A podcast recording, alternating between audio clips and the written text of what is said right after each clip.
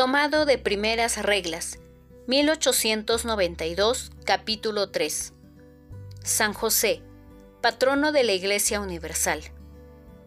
En la antevíspera de nuestro santo patrono, y en momentos en los cuales la devoción al jefe de la Sagrada Familia está para llegar a su más alto desarrollo, por las solicitudes hechas por la cristiandad a los padres del Concilio Vaticano, no puedo contenerme de escribir dos palabras al que entre tantos cohermanos homónimos, ciertamente, es el más cercano a mi corazón. Oremos entonces los dos juntos en el día de nuestro gran patriarca, para que empezando a exaltarlo nosotros en nuestro corazón, nos hagamos dignos de verlo exaltado próximamente por toda la cristiandad, con el título que se le está preparando de patrono de la Iglesia Universal.